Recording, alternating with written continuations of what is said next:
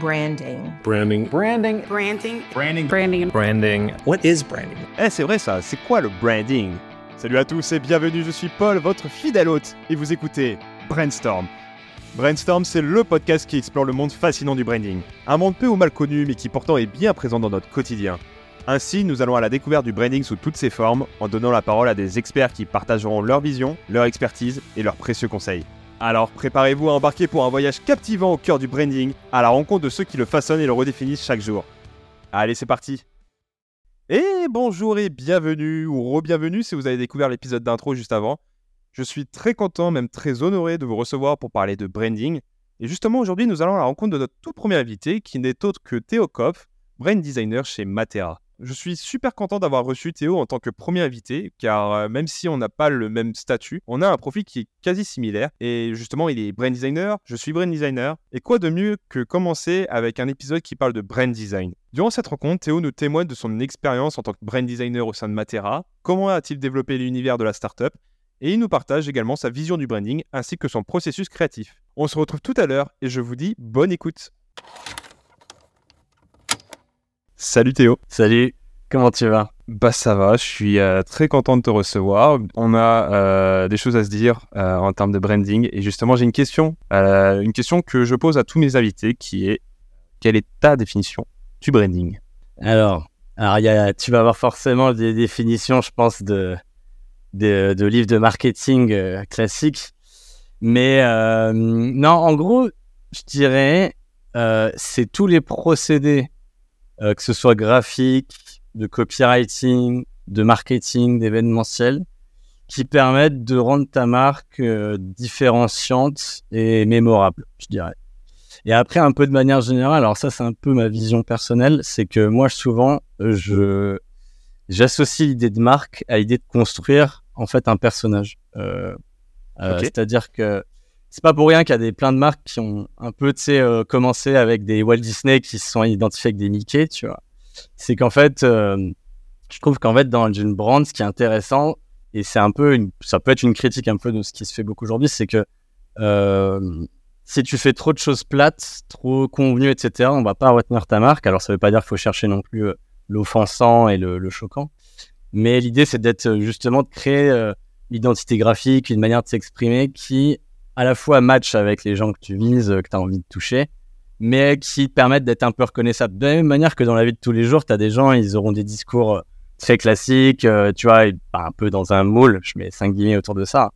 Mais, euh, et d'autres qui d'un coup vont te parler, tu vas te dire, ouais, putain, euh, genre, je m'en rappellerai de cette personne, Mhm. genre, elle m'a grave marqué. Et c'est un peu pour moi ce qu'il faut chercher dans une marque, après avec toujours un certain équilibre, parce qu'on reste dans- quand même dans un contexte professionnel, ce qui est un peu différent. Mais c'est un peu ma manière de voir les choses. Ouais, je suis, euh, je suis d'accord avec toi. Ce que tu as envie de dire, enfin, moi, ce que je retiens, c'est que oui, une marque a, a une âme finalement, elle doit avoir de la personnalité. Et moi, ce que j'aime aussi dire, c'est que euh, à partir du moment où il y a une personnalité, il y a une marque, Euh, que ce soit une personne ou que ce soit un groupe de personnes ou une entité quelconque, un gouvernement. Ouais. C'est une marque à partir du moment où il y a une personnalité, où il y a une voix qui porte, il y a un style et un look, etc. Ouais, exactement. Je, je suis assez aligné avec ça. C'est ce côté que marque, on associe ça souvent à l'entreprise. Mais en fait, le branding, ça existe partout et c'est même parfois inconscient. C'est juste qu'on l'utilise dans un terme professionnel, mais même dans la vie de tous les jours, euh, même avec nos amis, on est quelque part brandé dans le sens où euh, on a des étiquettes, on a des, des perceptions. Et euh, c'est ça qui rend le truc intéressant. C'est c'est pas pour rien que euh, finalement tu te vends euh, auprès de quelqu'un quand tu es dans un- une période de recrutement ou quand tu es en date avec quelqu'un, pareil, tu te vends. exactement, mais exactement. Non, mais le personal branding euh, des applications Exactement. de rencontre est un exercice de branding ultime. C'est comment vendre Eh sa oui. personne, comment euh, toucher euh, sa cible et, et lui, par- lui parler quoi. Je, je vois ce que tu veux dire aussi avec euh, bah, la marque, quand, dans le sens marque de, de grande distribution, de- d'entreprise en fait. Oui, il faut, il faut la rendre, faut la personnaliser, il faut la Mm. rendre vivante en fait. Il faut, faut que les. bah, J'ai l'impression que on est dans cette direction où les marques euh, partent sur euh, quelque chose où on n'est plus une machine fric, on n'est plus, Ouais. euh, n'a pas ambition de vendre directement quelque chose, mais on a envie d'être plus par les autres en fait. On a envie d'être aimé par les autres Ouais, tout à fait. Pour que derrière, en fait, voilà, tu. Bah, tu en fait, surtout, euh, c'est c'est euh, c'est super important dans la mesure où, euh, enfin, surtout pour les entreprises qui vivent dans des, dans des environnements super concurrentiels. Ouais. Donc, c'est-à-dire qu'en fait, euh, tu vois, quand tu vas dans un rayon frais, tu as 1000 marques de yaourt. Alors, tu vas avoir euh, des choses de branding, un peu d'aspect fonctionnel, genre. euh, ça va être plutôt pour je n'importe quoi, maigrir, pour euh, voilà, il y a des fruits, euh, je sais pas quoi. Mais après, tu as ce côté, euh, est-ce que cette marque, elle me plaît, quoi? Tu vois, je prends un exemple. je me rappelle que Innocent, c'était une marque qui me faisait beaucoup rire à l'époque parce qu'ils avaient fait des trucs un peu, justement, ils savaient que les packaging de jus de fruits c'était de la merde et que super redondant, tu vois, et, beaucoup trop commun entre toutes les entreprises. Et eux, ils ont commencé à mettre des dingueries, des trucs un peu marrants à l'arrière. Et tu vois, enfin, mine de rien, ça a créé de la mémorisation et dans des choix qui tiennent à pas grand chose. C'est-à-dire que, voilà, t'es dans ton rayon, euh, t'as des trucs qui se présentent devant toi, bah, c'est cet instant de lucidité, de, mémoire qui fait qu'en en fait, il y a un choix qui est fait euh, dans la consommation. Après, ça peut pas être, enfin, c'est peut-être un peu différent dans d'autres contextes. Bah, on pourra en reparler après des startups. Ouais. Euh, mais, euh, mais en tout cas, ouais, quand c'est concurrentiel, c'est super important, c'est clair. Bon, mon petit Théo, faut que j'apprenne à, à te connaître aussi. Qu'est-ce que qu'est-ce que tu as fait euh, avant de rejoindre Matera? C'est quoi ton parcours euh? Alors, bah, du coup, je n'ai absolument pas un cursus créatif. De ce que j'ai compris, apparemment, tu étais plus parti sur du marketing avant d'être de, de, de Ouais. revirer sur le Ouais, design. c'est ça, c'est ça, tout à fait. genre école de commerce à, à l'EM Lyon. Euh, mais euh, enfin voilà, et en fait, au cours de ce cursus, moi, je, je fais quelques euh, tests créatifs quelque part. Donc, je fais un peu des concours d'éloquence, commence un peu à écrire. euh, et je fais, euh, je commence en fait aussi à faire du design graphique, euh, donc sur Photoshop et Illustrator. Avant, je dessinais un peu, mais vraiment pas, pas un talent forcément exploitable. Euh, et en fait, après, c'est au fur et à mesure, en fait, dans mes différentes boîtes. euh, donc après, en fait, je suis allé chez euh, Fred et Farid. Donc c'était une première expérience en pub qui était très intéressante, mais du coup, c'est là que je me suis un peu rendu compte que bah, c'était frustrant d'être chef de projet et que j'avais déjà un peu envie de parfois dire, hey, je pourrais faire ça, ça et ça. Euh, mais voilà, je le faisais pas. Et euh, je n'en avais pas la légitimité. Et euh, après, je suis allé chez Ubisoft pendant un an. Ok. Donc, c'était très cool aussi sur la marque des lapins crétins. Et pareil, enfin, chef de projet, etc. Mais là, je bossais plus directement avec des créatifs et ça, c'était vraiment très sympa. Et, mais toujours, euh, cette, euh, ce truc, tu vois, qui te dit, mais putain, il manque un truc, quoi. Genre, c'est frustrant. Et, et après, en fait, je suis allé chez Ignition Programme, un an aussi. Là, j'étais content manager. Et donc, en fait, si tu veux, à chaque fois, c'est un step by step. C'est euh, chez Ignition, donc euh, tu vois, en content, comme euh, le budget n'était pas immense, euh, on n'avait pas tout délocalisé, plutôt le contraire, on est tout internalisé. Et, justement, donc bon, il y avait tout, toute la, le côté rédaction et tout, mais ça, ça c'était pas forcément en fait ma, ma force. Mais en fait, le, tout le côté design, ça, je l'ai un peu. On a refait un rebranding avec la boîte à l'époque, etc. Et ça m'a un peu permis de me remettre plus en selle sur ces choses-là, notamment, tu vois, tout ce qui était social media et tout, bah, je produisais tout moi-même, etc. Et, euh, et à un moment, bah, quand je suis parti, je me suis dit, bah, vas-y, tu sais quoi, euh, là, il faut un peu essayer de faire un, un pivot, Ouais. euh, comme diraient les, les startups, un pivot professionnel. Et euh, il se trouvait que Matera cherchait une, bah, une personne en brand design. Et bon, j'avais fait un petit book, etc. C'était ça le plus compliqué, c'est qu'en fait, quand t'as pas d'expérience pro en design, bah, faut un peu convaincre. euh, Là, c'est vraiment un art de vente euh, où tu montes tes projets, tu essaies de les rendre un peu carrés euh, pour euh, être convaincant. Mais du coup, c'est bien passé. Enfin, tu vois, petit design case. Ça a été etc. quoi, le- Au final, euh, La, la plus-value pour toi euh, qui, qui, ont fait, qui a fait que qu'ils t'ont choisi en fait? Est-ce que ce serait pas. Bah, je, pense qu'en vrai. euh, alors, tu vois, ça, ça, ça peut être aussi un sujet de discussion intéressante. C'est que, bon, tu vois, je me considère comme euh, autodidacte, mais ça veut pas dire qu'être autodidacte, c'est être bordélique et, euh, et pas attentionné. Et, euh, et je pense que tu peux en fait tout aussi bien être déçu par quelqu'un qui sort d'une école que par quelqu'un qui juste fait ça par soi-même et qui a regardé des tutoriels. Parce qu'en fait, aujourd'hui, l'éducation sur le graphisme, elle est ultra ouverte en fait, Mm. et n'importe qui d'un peu débrouillard et volontaire euh, peut vraiment se créer c'est surtout un, on va dire un métier euh, relativement dans la, pratique en fait. Donc Ouais, voilà. de la théorie il y en a, ça. mais c'est plus de la pratique qui va te permettre d'évoluer. en Exactement. fait. Exactement. Et en fait, il n'y a pas de secret pour progresser Ouais. dans ce métier. Euh, bah, tu peux lire des bouquins, etc. C'est cool et tout. Après, j'avoue que c'est moins ma tasse de thé, même si je le fais de temps en temps. mais c'est plus vraiment pratiquer, quoi. C'est des trucs, euh, chercher euh, des choses qui te plaisent, essayer de les reproduire pour euh, tu vois, euh, améliorer ta palette technique. Euh, et donc, je pense qu'à l'époque de Matera, bah, en gros, il m'avait demandé de refaire, euh, tu vois, toute une, euh, toute une home Ok. page. Et en fait, bah, il y a aussi le côté extra mile, c'est que j'avais refait des illustrations exprès euh, pour le truc en disant, bah, parce qu'en fait, euh, si tu veux, le brief, c'était un peu, ouais, on a une nouvelle euh, DA et tout, mais euh, elle n'est pas tout à fait terminée. Enfin, on aimerait qu'elle évolue dans le futur. Donc, je me suis dit, bah, c'est un peu l'opportunité de montrer euh, bah, que tu as, de la ressource créative et que c'est pas que du faire que du web Mm. design. Et donc, euh, enfin, j'avais fait vraiment un truc euh, assez carré sur Figma. Enfin, tu vois, j'avais coché pas mal de cases techniques de Figma, etc. Organisé, plus euh, le côté créatif avec des illustrations qui n'existaient pas dans leur euh, répertoire. Quoi, j'ai vraiment pas, j'avais pas repris ce qu'ils avaient créé, juste euh, modifié deux trois trucs. J'avais vraiment, j'étais vraiment parti de zéro. Donc ça, ça les leur avait plu. Il y avait le côté engagement, plus, euh, je pense, exécution qui était ok. Ok. Avant de parler de Matera, justement, j'aimerais savoir, enfin, j'aimerais avoir ton avis sur qu'est-ce que c'est le brand design et qu'est-ce que c'est euh, un brand designer finalement. C'est super intéressant parce qu'en fait, euh, bon, tu vois, de base, c'était un peu cynique. Tu dis, bon, bah, le brand designer, c'est juste le nom sexy euh, du graphiste euh, en startup. pensais exactement à la même chose. Ce qui est, ce qui est littéralement une vérité. Hein, Nous sommes des graphistes. Hein. Euh, ouais, non, moi, je veux, je suis pas. euh, c'est vrai que c'est c'est souvent un peu. En fait, c'est un peu marrant. Genre, t'as l'impression que si tu dis graphiste, parfois, tu perds une tranche de salaire euh, Ouais. parce que je sais pas, c'est pas anglicisé ou quoi.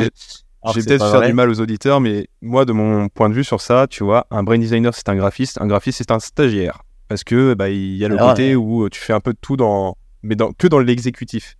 Mais j'aime bien aussi euh, Ouais, quand on dit brand designer parce que, euh, bah, certes, Oui. t'es un graphiste, tu, tu, tu mets les mains dans, les, dans, le, dans le cambouis, mais tu apportes surtout une partie réflexion qui manquait euh, avant que on- le brand design Ouais. euh, existait. Tu vois. Ouais, complètement. Après, c'est assez intéressant parce que suivant les boîtes, euh, ça peut euh, rester un rôle très exécutif. Ouais. J'ai déjà discuté avec pas mal de brand designers parce que comme c'est un métier un peu nouveau, c'est important aussi Ouais. d'en discuter parfois. je suis d'accord. Et euh, mine de rien, il y a pas mal de gens qui sont parfois dans des questionnements de ah mais comment je me valorise, etc. Ouais. et qui osent pas en parler.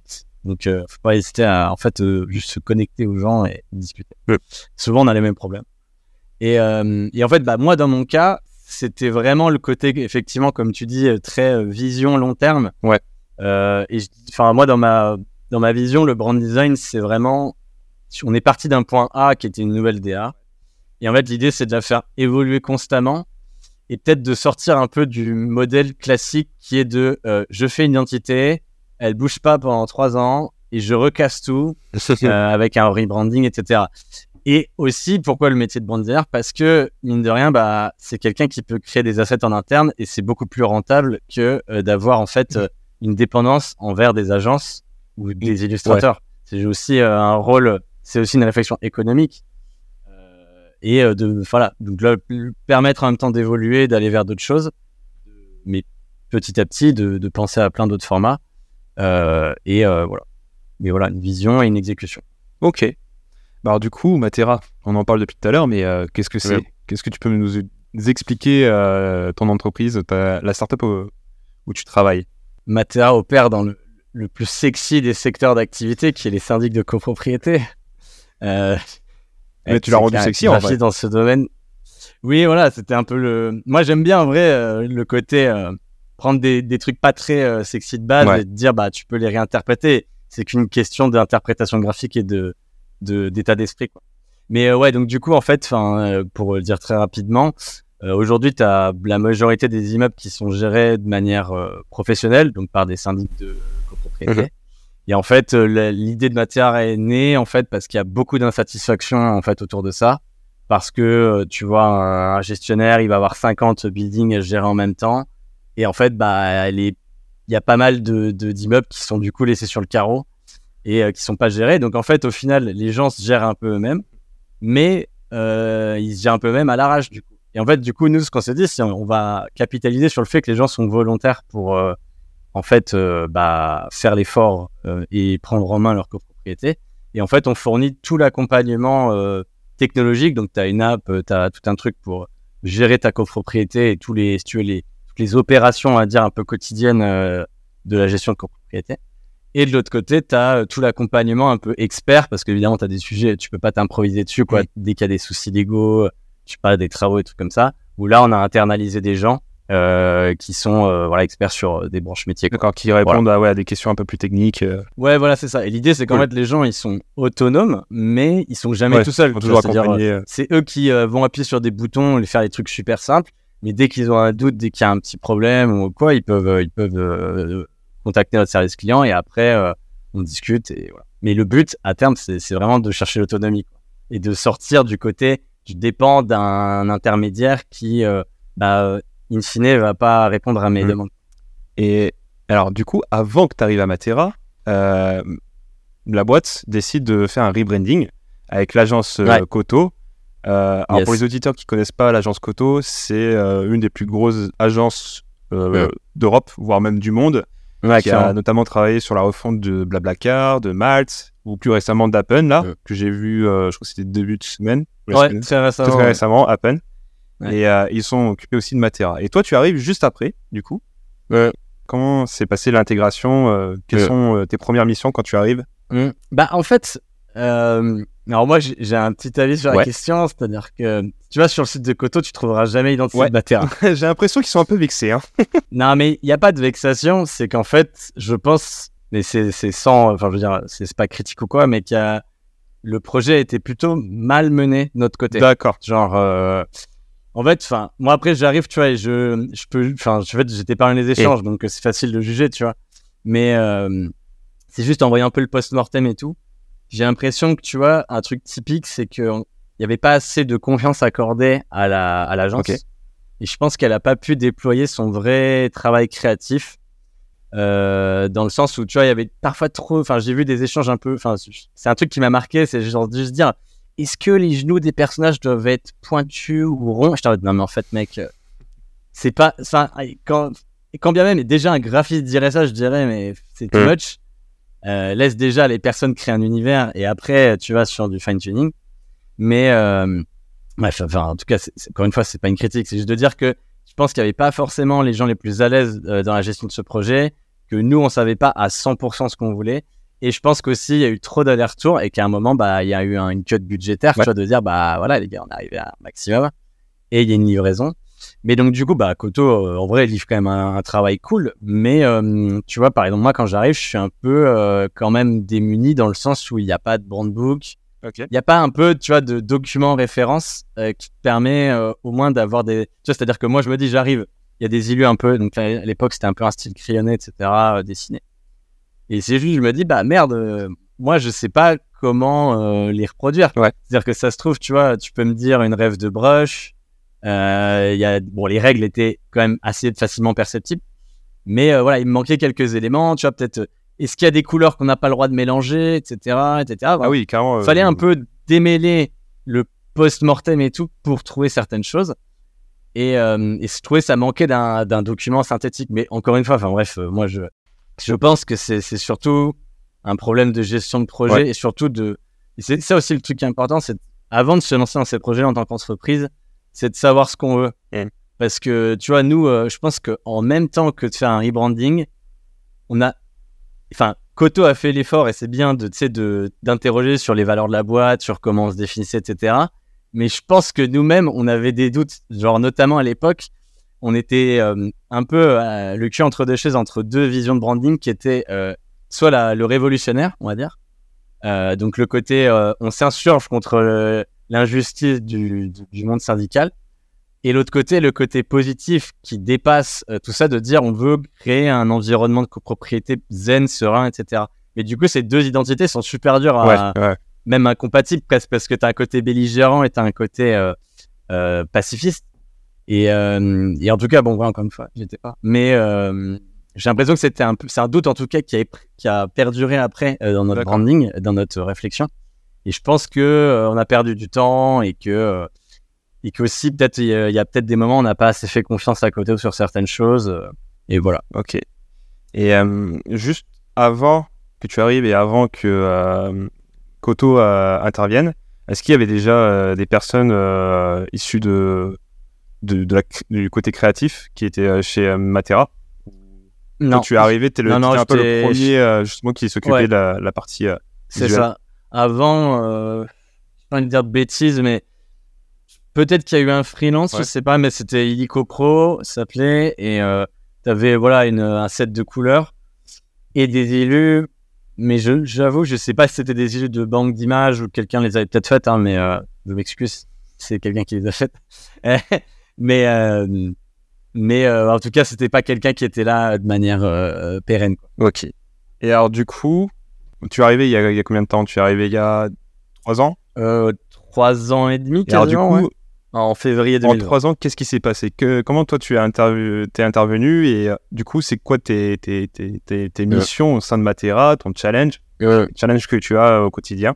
C'est très très varié. Euh, bah, en fait, déjà, juste pour dire globalement, de toute façon, tout ce qui est asset euh, qui nécessite un travail graphique, c'est moi qui Ouais. le fais.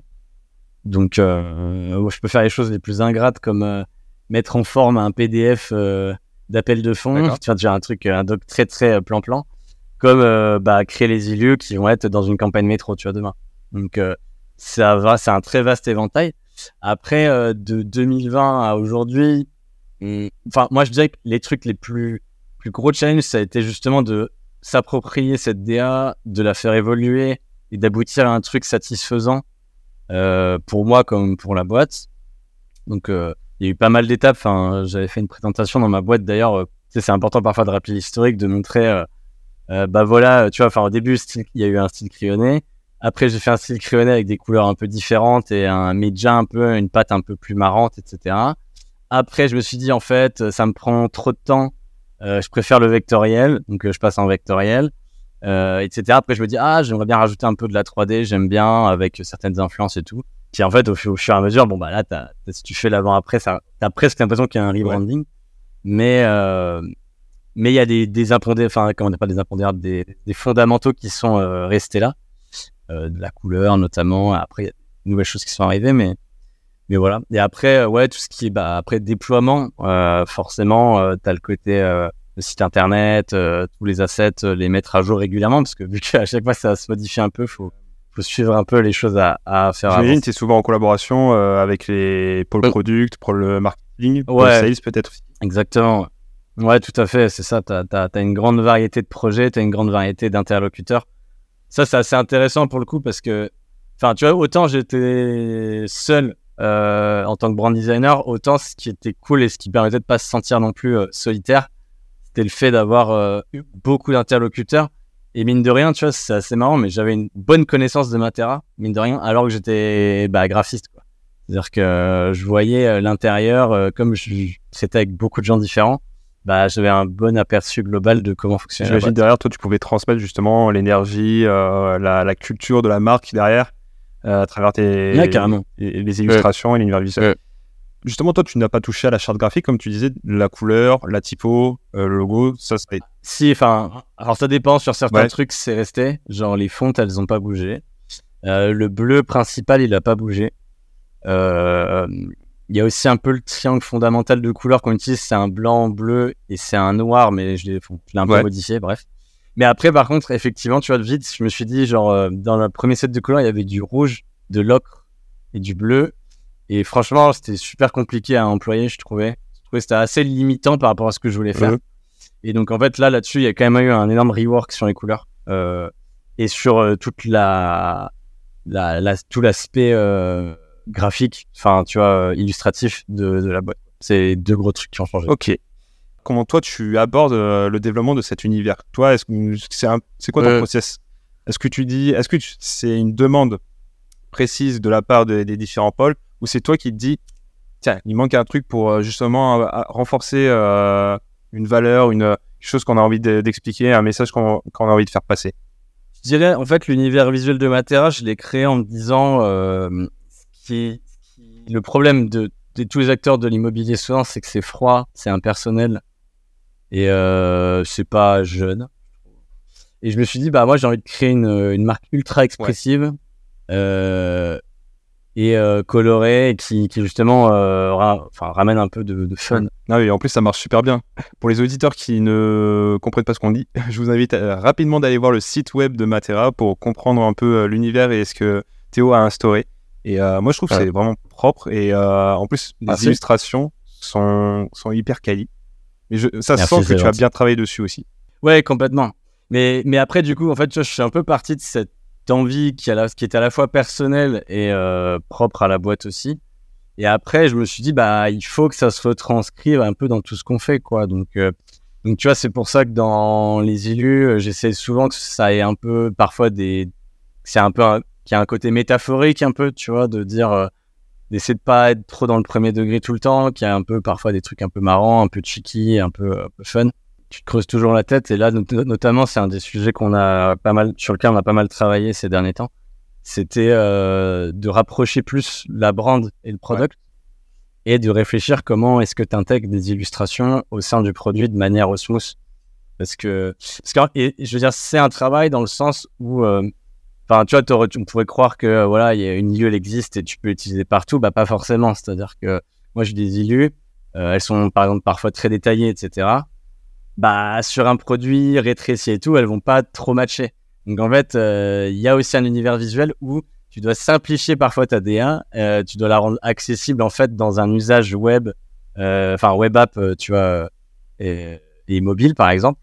Et du coup, ça te force à retravailler des choses un peu différemment, tu vois. Donc en fait, tu vois, parfois j'ai plusieurs niveaux de détails dans ma DA et c'est un peu en ça que l'univers visuel s'est aussi vachement enrichi au fil du temps c'est que tu as, plusieurs steps de- d'expression visuelle. Tu as des trucs très abstraits, ultra simples, etc. Tu as des trucs, euh, ça, ça, enfin, il y a quelques détails, mais on essaie de rester simple et très lisible, euh, peu importe que tu sois sur un écran de téléphone ou pas. Et après, les trucs où on s'éclate, on se dit, euh, vas-y, full détail, euh, et on se fait, on se Ouais. fait quoi. Euh, Est-ce que c'est pas dur d'essayer de, de rester objectif, de faire des choses pour les autres, tout en apportant une vision personnelle, Euh, notamment quand tu es illustrateur Parce que moi, je me le dis, en tant que brand designer, on a cet objet, euh, cette- ce devoir en fait de créer pour les autres. Mais en tant que quand tu fais des illustrations qui est plus un truc artistique, qui est plus du coup orienté sur euh, notre vision, notre perception euh, propre, euh, comment toi tu gères cet équilibre? Euh, eh ben, j'ai tout à fait la réponse à ça, euh, parce que ça a été un sujet euh, souvent de dire effectivement euh, comment est-ce que tu arrives à, à concilier euh, enfin, le côté subjectif, le côté créatif Oui. avec euh, le côté objectif et, et le besoin de tes, de tes demandes? Alors déjà, de manière générale, ça c'est une règle, je trouve qu'il faut observer de manière générale dans le design, c'est jamais oublier, enfin moi je dis jamais que je suis un artiste, tu vois, c'est un terme que je déteste. Euh, je me vois plus comme euh, voilà, un peu un architecte quelque part de dire en le sens euh, toute proportion gardée évidemment de dire genre tu construis quelque chose en fait et quand tu construis c'est pour ça que je prends la métaphore de l'architecte tu penses à l'usage et à la fonctionnalité de ce que tu es en train de bâtir et après tu lui donnes une apparence et donc en fait ça moi je trouve dans le rôle de brand designer c'est ultra important de toujours se dire pourquoi je fais Oui. ça et tu vois parfois je suis un peu en 5 guillemets encore une fois product manager dans le sens où je dis je vais te demander pourquoi, tu as les, les fameux euh, 3 pourquoi ou 5, je sais plus, des règles de, de PM. C'est de dire, mais pourquoi tu fais ça? C'est quoi vraiment ton objectif derrière? Et en fait, parfois, tu dis, ah, en fait, tu veux exprimer ça. Ben, en fait, c'est pas forcément le bon format. Il faudrait peut-être faire plutôt une page web Mhm. plutôt qu'un PDF. Enfin, des choses comme ça. Et euh, donc, ça, c'est un peu la première règle. Et je trouve que quand tu fais ça, si tu as fait le pas d'aller comprendre le problème et le besoin de la personne et que derrière, après, tu t'exprimes ton, ton- ta vision créative et subjective là-dessus. Donc, euh, bah, j'ai décidé d'exprimer le truc comme ça. En général, ça se passe Mhm. bien.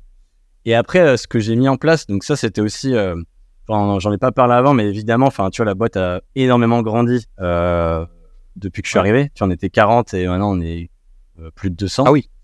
Donc, euh, ouais. Et je suis toujours, enfin, et là maintenant j'ai un alternant. euh, Ah, je me dis, moi, mais mais- attends, mais, mais- encore tout ouais. seul Ouais, ouais, mais euh, depuis, depuis, depuis peu, donc je suis resté tout seul Ah, pendant cool. très longtemps. Et donc, euh, toute la problématique, c'est de, de, de scaler le truc et de s'organiser. Et bref, en gros, j'ai créé tout un dashboard, etc.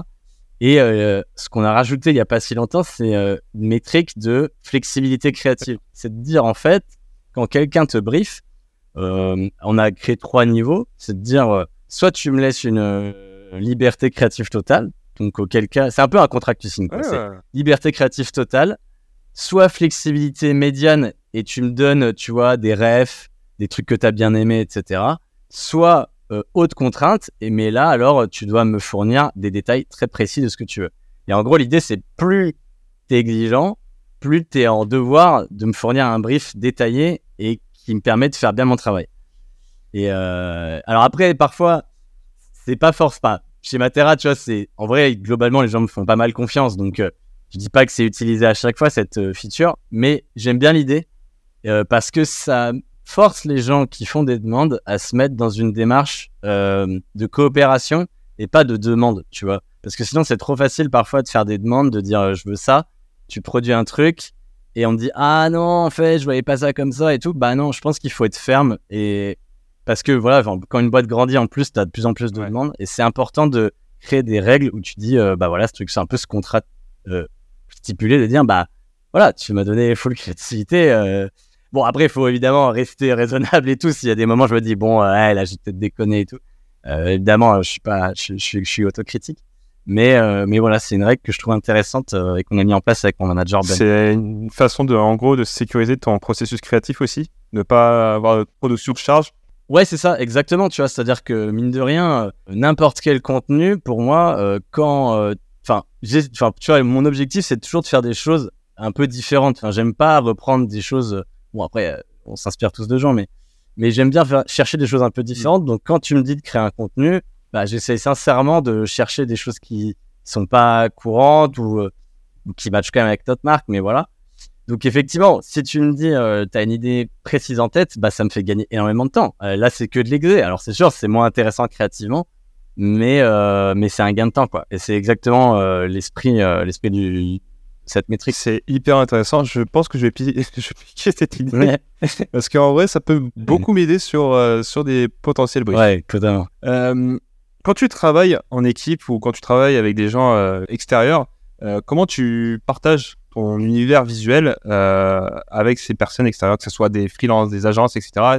Est-ce que ça t'est arrivé en fait de travailler avec eux? Et si oui, comment? Ouais. Est-ce que tu mets des clauses ou Bah, alors aujourd'hui, ça se passe très différemment. Enfin, en gros, quand on a bossé avec des freelances, c'était principalement, enfin, freelance et agence, il y avait deux usages. C'était toutes nos campagnes de pub métro. Euh, donc, côté agence, c'était à- plutôt au début. Enfin, en gros, il y avait une campagne métro, mais je venais d'arriver. Donc, euh, là, clairement, euh, enfin, bon, j'ai essayé, tu vois, de, me glisser dans le truc, mais l'agence avait déjà fait son taf de son côté un peu. Donc, bref, j'ai pas eu une énorme patte là-dedans. Il y a eu le côté film TV. Là-dessus, pareil, bah, on s'est quand même plus rongé de la vie des. On avait évidemment, là, c'est plus le bras la brand d'un point de vue marketing, de dire voilà ce qu'on aimerait véhiculer comme message. Mais d'un point de vue euh, purement euh, graphique, euh, pareil, pas, pas énormément de biais d'expression là-dessus. Et, mais d'un point de vue freelance, c'était plus du côté Facebook Ads, tu vois, tous ces trucs-là. Donc en gros, on essaie de donner des ressources, on essaie de donner des, des grandes directives un peu globales. Après, c'est toujours difficile, je trouve. Moi, enfin, titre personnel, je sais pas ce que je kiffe faire parce que, bah, après, aujourd'hui, on a une charte plus élaborée, etc. Donc, je pense que tu as tout ce qu'il faut pour créer des choses à la Matera, tu vois. Mais, je sais pas, il y a toujours un peu un rapport, je trouve, quand tu as des freelances qui produisent des, des contenus euh, un peu, euh, tu vois, les, les, pubs et tout, c'est pas toujours les trucs les plus sexy et tout. Bah, j'ai souvent été un peu déçu euh, du résultat, quoi. Parce que tu sens que les gens, ils font ça vite et c'est leur objectif, en fait. C'est de rentabiliser le temps, euh, le TJM sur la, pub.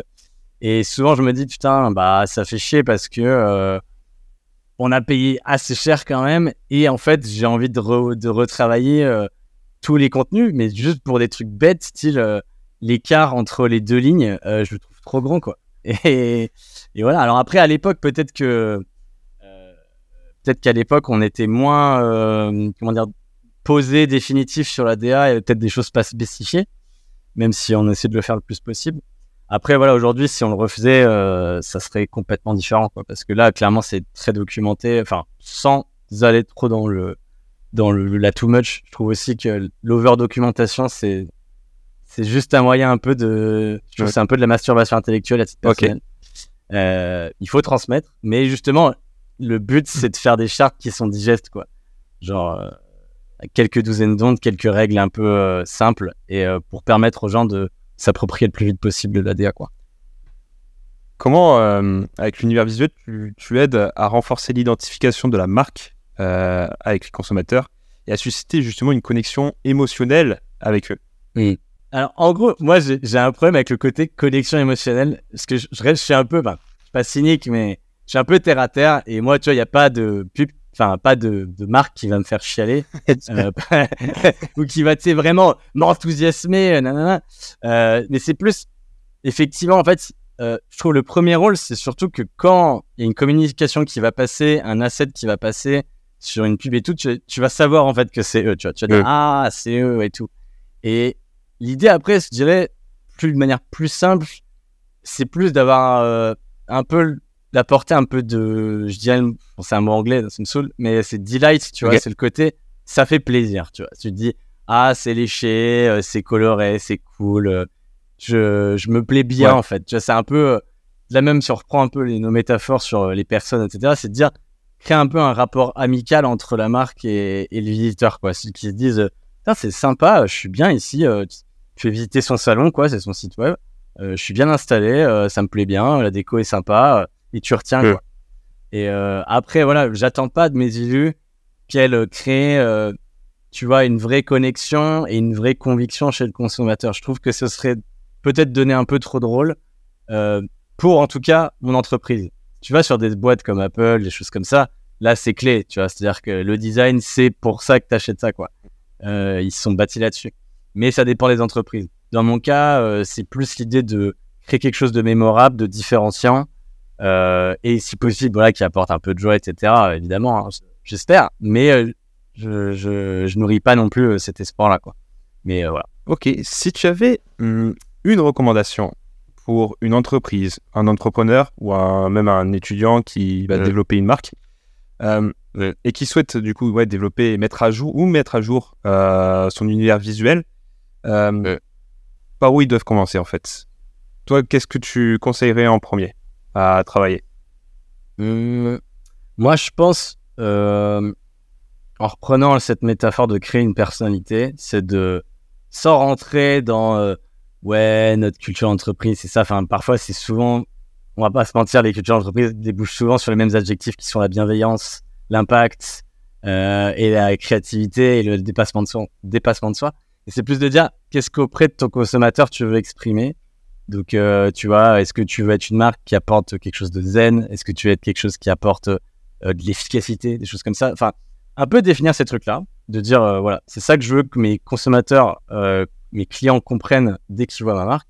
Et de l'autre côté, je pense que c'est important, mine de rien, de faire, avant de solliciter une agence, une petite recherche de ce que t'aimes en vrai en tant que graphisme, quoi. C'est-à-dire que moi, je trouve que souvent, il y a une perte de temps dans les agences parce que, euh, dans les travails avec les agences, mais pas à cause des agences, mais parce que les gens ne savent pas ce qu'ils veulent et il y a beaucoup de subjectivité. Et, euh, et donc, c'est important, je pense, d'avoir déjà, avant de travailler avec, un travail d'éducation, c'est-à-dire de dire aux gens, écoutez, euh, c'est telle personne qui va donner euh, son avis et qui aura le fin mot dans le projet sur le côté graphique. Toi, tu auras le côté, évidemment, tu valides, mais voilà. Parce que sinon, en fait, il faut faire vachement gaffe à ce que les subjectifs. Parce que si tu as, vite fait d'avoir 4-5 personnes sur le projet, avec des gens qui, dont c'est pas le Ah métier, et sauf que ça, le problème de la créativité des métiers un peu visuels, c'est que c'est facile de donner un avis. Ouais, bien Tu vois, sûr. Tu peux aller. Bah, euh, C'est joli, c'est moche. comme, comme ça, ça s'offre à toi, tu as tout de suite une impression quand tu vois une Ouais. Mais ça veut pas dire que tu as le bon avis. Euh, ou tu fais les bonnes décisions pour ta boîte. Donc il y a ce côté répartir les rôles et le côté essayer de déblayer le terrain en montrant plein de choses possibles. Moi, je me rappelle chez Ignition Programme, tu vois, euh, quand on avait fait le rebranding avec euh, mon manager, c'était vraiment posé. Alors, on était trois euh, du coup, interlocuteurs assez alignés, donc ça a été vite. Mais on s'est dit, vas-y, euh, on va sur Dribble, euh, on check plein de DA Mm. différentes et on se dit, on se va se revoir dans, un- dans une semaine et on se dit, vas-y, moi j'aime ça, ça, ça. Et on voit ce qui, ce qui marche, enfin, ce qui paraît cohérent, tu vois. Il y avait des cofondeurs évidemment dans le projet, ce qui leur paraît cohérent avec euh, la boîte et nous, ce qui nous plaît aussi d'un point de vue purement graphique. pour résumer un peu ce que tu dis, et je, je suis complètement d'accord, et c'est euh, ce que j'essaie aussi de, en, essayant d'éduquer aussi les, mes clients, mais de façon subtile, j'essaie de leur dire que il faut pas euh, se dire est-ce que c'est joli ou est-ce que c'est moche, euh, est-ce que ça me plaît, mais plutôt est-ce que ça marche, est-ce que ça marche? Exactement. maintenant, mais est-ce que ça va marcher surtout plus tard?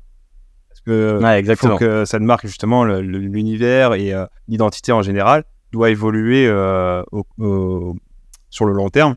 Donc il faut se dire, est-ce qu'on a une bonne base et est-ce que ça va marcher? Aujourd'hui, ça, ça a un lien avec ce que nous faisons, ça correspond à, à ce que nous voulons euh, transmettre comme message.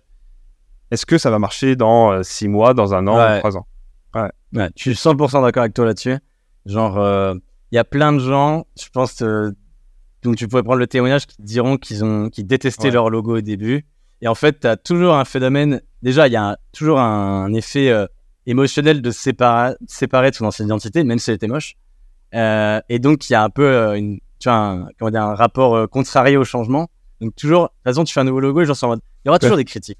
Mais en fait, tu as raison, il y aura toujours, en fait, ce qui, ce qui importe, c'est qu'il y ait une cohérence et que ça soit une vision long terme et que qu'en fait, que l'univers visuel, comme tu disais, qui est créé, il puisse s'étendre, quoi. C'est, c'est ça ce, ce qui est important pour moi, c'est le, le potentiel d'expansion de cet univers. quoi.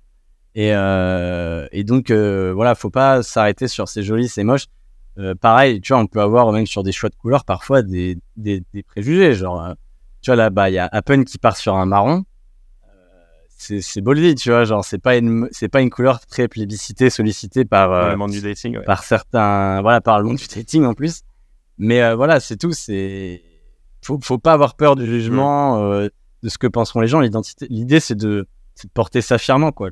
Ça, ce que tu dis, ça, ça me fait penser encore une fois à, à Jan Spelter, euh, qui était le head of design de Instagram et qui est responsable du, de la du, du rebranding d'Instagram en 2015 ou 2016. Ah, euh. Qu'on voit d'ailleurs, il y a un épisode sur lui dans Abstract sur Netflix. Et euh, justement, quand ils ont balancé le, le nouveau logo, en fait, avec la nouvelle, euh, la nouvelle couleur, Ouais. ils se sont fait défoncer par tout le monde. Il y avait des médias euh, spécialisés en design qui disaient c'était le pire rebranding euh, du 21e siècle. Dans la vidéo. Non, mais c'est abusé, c'est abusé. Alors que, bah, c'est juste qu'ils étaient en, et, fait, ouais, en et- avance. et quoi. dans la vidéo, Ouais, donc, lui, tu lui dis qu'il, lui, tu le vois, il te dit euh, ouais, bah, quand j'ai vu euh, ce qui s'est passé, bon, bah, j'étais dans mon bureau en train de boire, euh, en train de m'enfiler une bouteille de tequila. Et ensuite, ce qui a été hyper intéressant, c'est de voir le patron d'Instagram, qui lui euh, n'adhérait pas euh, de base à la, à- au logo, à la, à la nouvelle identité, et qui disait mais aujourd'hui, euh, est-ce qu'on peut penser autrement à cette identité de, d'Instagram, tu vois? Et en fait, ça, ça. a juste propulsé la marque dans un autre, dans, un, dans une autre sphère, tu Euh, vois. Ouais. Mais ça, tu vois, c'est une réflexion. euh, je pense il y a beaucoup même de créateurs de contenu qui pourraient te dire la même chose. C'est faut faut arrêter de se soucier des Ouais. critiques. Euh, c'est trop facile en fait de critiquer un travail, de dire euh, c'est nul, c'est bien, nanana. Euh, De toute façon, on est dans une, une société très critique, Ah bah, très, surtout en, où tout le monde a beaucoup d'opinions. En Vive la France, tout à fait. mais, mais voilà, mais, mais du coup, de toute façon, il y aura toujours des critiques, il y aura toujours de la nostalgie, il y aura toujours des gens qui auraient fait différemment, etc. L'important, c'est plutôt d'être convaincu en interne et dans l'équipe qui développe ça qu'ils ont fait le bon choix Ouais. et qu'ils savent où ils vont. Quoi. Et après, voilà, il y aura critique, Bien sûr, etc. des Mais... voilà, aujourd'hui, tu n'entends plus aucune critique sur le logo d'Instagram. Euh, J'ai envie de dire, euh, ils étaient vraiment en avance parce que voilà, des Ah gradients, des ils trucs comme ça, t'en retrouves un an partout. euh, c'est- encore une fois, ouais. c'est une des Ouais. applications les plus utilisées au monde parce qu'en en fait, ils sont encore C'est ça. en, euh, leur logo se différencie des autres réseaux sociaux en fait. Quand tu, euh, quand tu Exactement. veux aller sur euh, les réseaux sociaux parmi euh, tous les choix que tu as sur ton téléphone, le premier que tu as envie, c'est de cliquer. Instagram, tu vois. Ouais, Et euh, non, très, euh, pour moi, moi c'est euh, un exemple de rebranding euh, où justement il faut pas euh, euh, comment dire, réagir euh, directement, enfin réagir de façon émotionnelle, comme tu dis. Je pense qu'il y a deux temps de réaction. Bien sûr, tu as la, la- la réaction à chaud quand tu découvres la nouveauté et on n'est pas le changement, comme Ouais, tu dis, donc ça marche pas. Enfin, il y a plus de chances que euh, les gens n'aiment pas.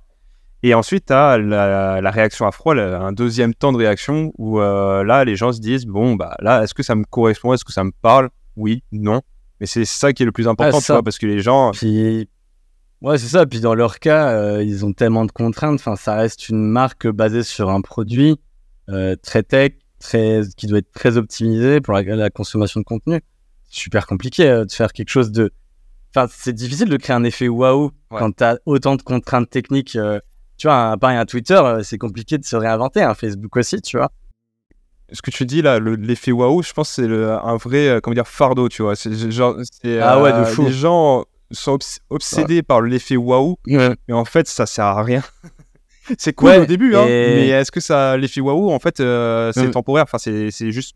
Ouais, et surtout, en fait, il faut un peu décomposer ce que c'est l'effet waouh. C'est-à-dire qu'en fait, tu sais, quand tu. Ouais, c'est des, des vieux souvenirs de philosophie, mais euh, je me rappelle que dans le côté, euh, le plaisir, tu vois, du, du côté euh, artistique, le waouh, en fait, c'est le grandiose. Ouais. Ou l'impressionnant. Donc, en fait, un effet waouh, tu vas peut-être l'avoir sur une illu, un truc que tu vas dire, waouh, putain, c'est super beau, etc. Mais est-ce que c'est ce qui est forcément nécessaire pour ta brand de tous les jours? Je pense pas. Oui. Tu peux pas être waouh sur tout ce que tu produis euh, H24. Tu as évidemment des, des besoins. Après, bon, Apple essaye de faire ça, tu vois. Ça, c'est eux qui ont créé un peu cette église de- du waouh. Mhm. Mais, euh, mais ouais, c'est un peu un piège, quoi. Enfin, à un moment, Ah, mais euh, c'est un piège. En fait, c'est c'est- c'est trop, c'est trop de pression sur le créatif. c'est un piège à la fois de ceux qui font l'effet waouh et de ceux qui subissent l'effet waouh. J'ai l'impression. Ouais, exactement aussi. Mais, mais enfin, voilà, à titre personnel, j'ai peu de choses qui me font un effet waouh. Ou alors ça va être des choses qui vont me toucher personnellement sur d'illustrations, des choses comme ça. Mais je veux dire, j'attends pas d'une marque qu'elle me mette une tarte à chaque fois que je vais sur un site. euh. je veux dire, parfois c'est bien aussi de faire des choses simples, lisibles, euh, et pas super complexes, tu vois. Genre, euh, tu vois, si tu regardes, c'est assez marrant. euh, T'as as vraiment plusieurs cultures dans le design. T'as as le, côté, tu sais, les awards avec 3W là, Ouais. qui récompense beaucoup de sites internet créatifs et tout. C'est trop cool. C'est c'est c'est là, c'est- t'as des effets waouh, t'as des. C'est un peu Le le, but, but, hein, c'est ouais. pousser, pousser techniquement, etc. Mais tu t'imaginerais assez peu euh, créer un business ou tu faire vivre une euh, un, un site viable sur ces trucs-là parce qu'ils sont pas. Il y a plein de gens qui n'ont pas des ordi qui peuvent euh, Oh oui. faire tourner ça de manière fluide, etc. Tu vois. Et c'est aussi ça qu'il faut penser. Il faut penser parfois Penser simplicité utilisateur. et, et déploiement quoi. Exactement. Est-ce que tu as une euh, recommandation à faire, que ce soit un film, euh, un livre, une série, une, une musique, je sais pas. Est-ce que tu as une Euh, recommandation? Ouais. Alors attends, je sais plus comment il s'appelle exactement. Je crois que c'est. euh, Attends, faut que je retrouve le nom. C'est euh, Combinations of Color. C'est un, ti- un titre super simple d'un. un bouquin d'un designer japonais. Et que j'ai énormément apprécié parce qu'en fait, euh, je vais te retrouver le titre dans deux secondes. Je vais juste Oui, et puis pour les auditeurs, je, Mais, le- je le euh, mettrai dans la description. Il n'y a pas de, ouais. pas de problème. Yes. Mais euh, en gros, c'est super intéressant parce qu'il te propose beaucoup, beaucoup de combinaisons de couleurs euh, par nombre de couleurs. C'est-à-dire, tu as des combinaisons à deux couleurs, à trois couleurs, à quatre couleurs, avec euh, vraiment une gamme énorme. Et je trouve ça super euh, pratique. Genre, euh, parfois, tu sais, euh, tellement de choses qui ont été vues, tellement de choses qui ont été faites, et parfois, t'as pas toujours l'inspi non plus. Et euh, c'est super cool de pouvoir, tu vois, t'as juste le truc avec plein de palettes, etc. Tu regardes, et, euh, et c'est ultra inspirant, quoi. Tout en Trop étant cool. Ça, ça me donne, Je crois même qu'il y a une version web qui existe maintenant. ça me donne envie ton truc. Hein. Mais, euh, ouais, bah franchement, euh, je te, je te le conseille. euh, Vraiment, c'est très pratique. Juste parfois, quand tu veux partir un peu d'une base, de te dire. Parce que, enfin, tu vois, moi, je suis pas non plus un, un expert Ouais. absolu de la théorie des couleurs, de tout ce qui match ensemble, de l'accessibilité. Tu vois aussi, c'est des choses qui sont super importantes. Euh, et c'est bien d'avoir parfois des bouquins qui, te, qui ont fait un peu ce travail-là pour toi, d'associer des couleurs euh, de manière euh, bah, harmonieuse et euh, partir de ce travail-là pour euh, justement gagner du temps et explorer plus de choses. Ok, trop cool. Comment on peut te contacter? Comment on peut euh, discuter avec toi? Est-ce que tu as des, euh, des réseaux sociaux, LinkedIn, Instagram? Est-ce que tu as alors, je suis très peu réseaux Ouais. sociaux, euh, mais euh, Où est-ce qu'on peut te suivre? Est-ce que tu as euh, euh, aussi un Behance, quelque chose où on peut voir un peu de ton travail hors Matera J'ai un, Dribble? et un Behance, mais très honnêtement, genre, je prends jamais le temps de me retourner et de publier des choses. J'avoue, j'ai un rapport un peu pudique parfois à ce que je produis. Euh, voilà, je, je sais pas, parfois, c'est juste j'ai un peu la flemme de me montrer, etc. Je, je suis un peu pudique là-dessus. Mais, euh, mais LinkedIn, si on, si on veut discuter, puis. euh, mais en vrai, actuellement, mon, ma vitrine, c'est. Tu vois, C'est- si tu vas sur le site et que tu vois toutes les élus, bah, Eh et ben, moi. allez voir, euh, allez voir son, le site Matera, vous allez voir son travail et je, je vous recommande de, de suivre parce que c'est un très beau boulot. Moi, je suis trop fan, c'est pour ça que c'est mon premier invité aussi, c'est parce que je suis extrêmement fan. On a un peu le profil euh, un peu similaire et euh, voilà, ça fait, ça fait très plaisir de te recevoir. Merci. Théo. Merci, Paul. Je te souhaite. Est-ce qu'il y a une, euh, une idée de rebranding prochainement pour Matera? Est-ce qu'il y a des projets avec Matera?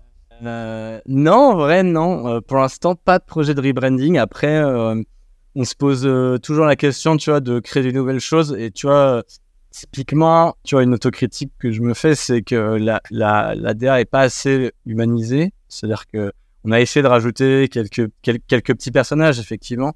Mais il y a un peu cette question, on a envie d'explorer, juste de dire, euh, on repart tomber dans le travers d'avoir une mascotte, nanana, et tout. Mais d'essayer peut-être de ramener un peu plus d'expressivité, euh, toujours euh, dans la DA. Donc, euh, on travaille un peu dessus. Ça aboutira peut-être à rien, mais peut-être à quelque chose de complètement nouveau. Mais voilà. Là, c'est ça l'avantage, en vrai, de ce que m'a donné Matera là-dessus, c'est que j'ai un terrain de création assez libre. Et ça, c'est plutôt une chance que c'est pas le cas de toutes les boîtes. Et, euh, et donc, du coup, voilà, tu vois, quand, quand t'as as une période là, tu vois, c'est l'été, donc c'est plutôt, ça commence un peu à se calmer niveau activité. Bah, c'est l'occasion de se retourner et, et tester de nouvelles choses, quoi. Ça, c'est chouette. Hâte de voir ça. Yes. Merci beaucoup Théo. Merci à toi, Paul. Salut. Eh ben, c'était bien cool cette discussion. Vous avez aimé? De ce que je retiens, pour développer une marque comme Matera, il faut d'abord rester cohérent avec la charte graphique. Il faut aussi que cette identité à travers les différents assets graphiques reste flexible pour s'adapter aux différents besoins, que ce soit des besoins ergonomiques ou d'accessibilité, en prenant exemple de ce que Théo fait avec la Team Product, en simplifiant ou en mettant plus de détails dans ses illustrations. Et enfin, l'identité d'une marque se doit d'évoluer, qui garde cette capacité à s'étendre dans le temps, comme il le dit. Vous pouvez très bien commencer avec 2-3 illus que vous mettez sur votre site web, jusqu'à avoir une bibliothèque d'illustrations, d'images, de pictos, avoir des petites animations en raccord avec votre univers, etc. Merci d'avoir écouté cet épisode jusqu'au bout. Si vous avez kiffé, eh bien, je vous invite à vous abonner au podcast, mais aussi à la chaîne Awa Studio. Et si vous écoutez depuis Apple Podcast, eh bien, vous pouvez mettre les 5 petites étoiles, ce qui m'aide beaucoup et je vous en remercie d'avance. Sinon, il est temps de continuer dans notre exploration sur le monde du branding. On se retrouve dans deux semaines pour rencontrer une nouvelle personne. Et sur ce, portez-vous bien. Ciao ciao